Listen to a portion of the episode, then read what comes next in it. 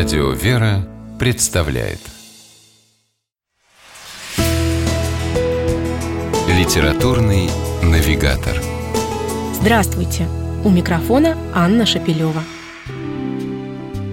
Слова «Пасха» и «праздник» в сознании русского человека настолько тесно связаны между собой, что их вполне можно было бы назвать синонимами.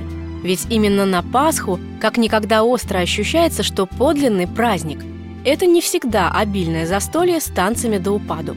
Иногда это тихая радость, возникающая где-то в глубине души сама по себе, без помощи горячительных напитков и прочих вспомогательных средств. Этой радостью словно наполнен сам воздух, ею пронизаны солнечные лучи, она слышится даже в щебетании птиц.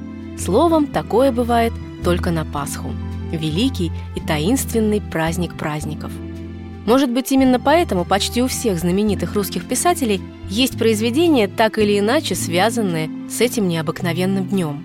Идея собрать их под одной обложкой пришла в голову издателям из Олма Медиа Групп. Так на свет появилась книга «Пасхальные рассказы». Оглавление впечатляет. Оказывается, пасхальная тема есть и в творчестве Федора Сологуба, и Марины Цветаевой, и Аркадия Аверченко, не говоря уже о Гоголе, Куприне и Чехове – в общем, компания подобралась более чем достойная. Тон задает, конечно, Гоголь. Отрывок под названием «Светлое воскресенье», взятый из большого произведения писателя «Выбранные места из переписки с друзьями», возможно, неожиданно прямолинеен, зато искренен и справедлив.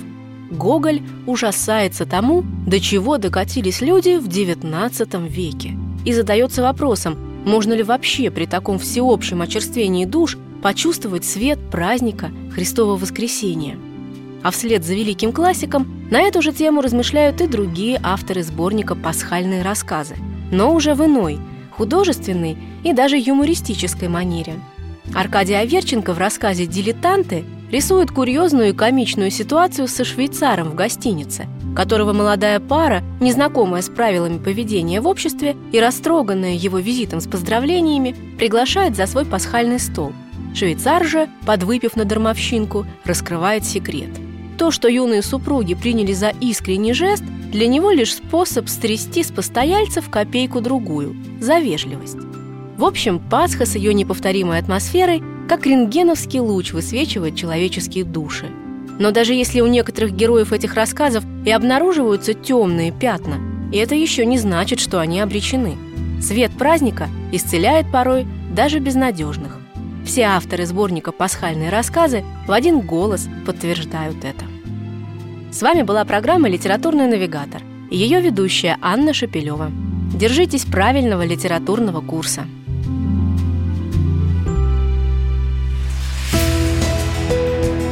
Литературный навигатор.